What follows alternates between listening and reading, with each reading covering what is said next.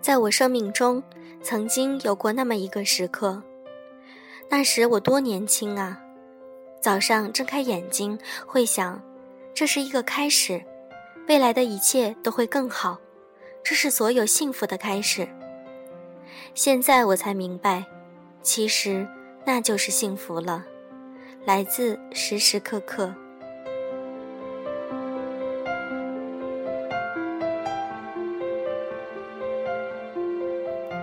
各位好，欢迎大家收听优质女纸必修课，我是小飞鱼。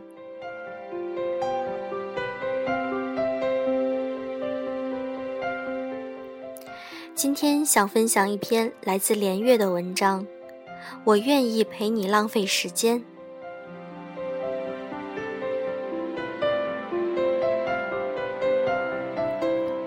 人总得与他人交往，人有互相关爱的需求。即使闭关的苦行僧，他也相信神灵爱他。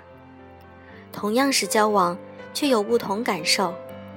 有些让人憎恨，即使是所谓的亲戚、同学和老乡。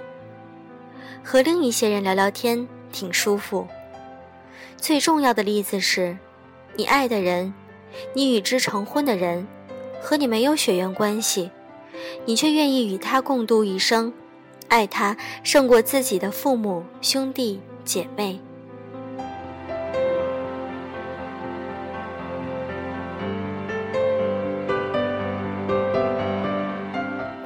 友情也是如此，你真正的朋友，隔段时间想着见见面、喝几杯。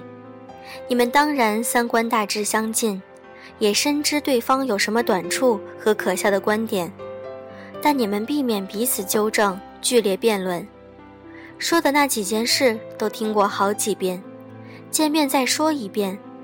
几小时后喝得有点高，大着舌头又说了一遍。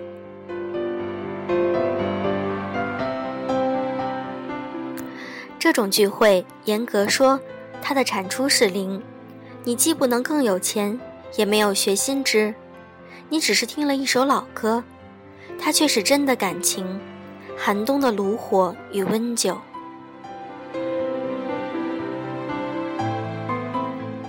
只要符合下面这条标准，可以知道自己不是逢场作戏，不是逼不得已，而是拥有了真的爱。人最珍贵的就是时间，再大能耐也不能再生时间。我愿意把时间给你，你也愿意把时间给我，我们愿意一起玩儿。这是一切爱的原型，违背它的，要么无爱，要么正在伤害爱。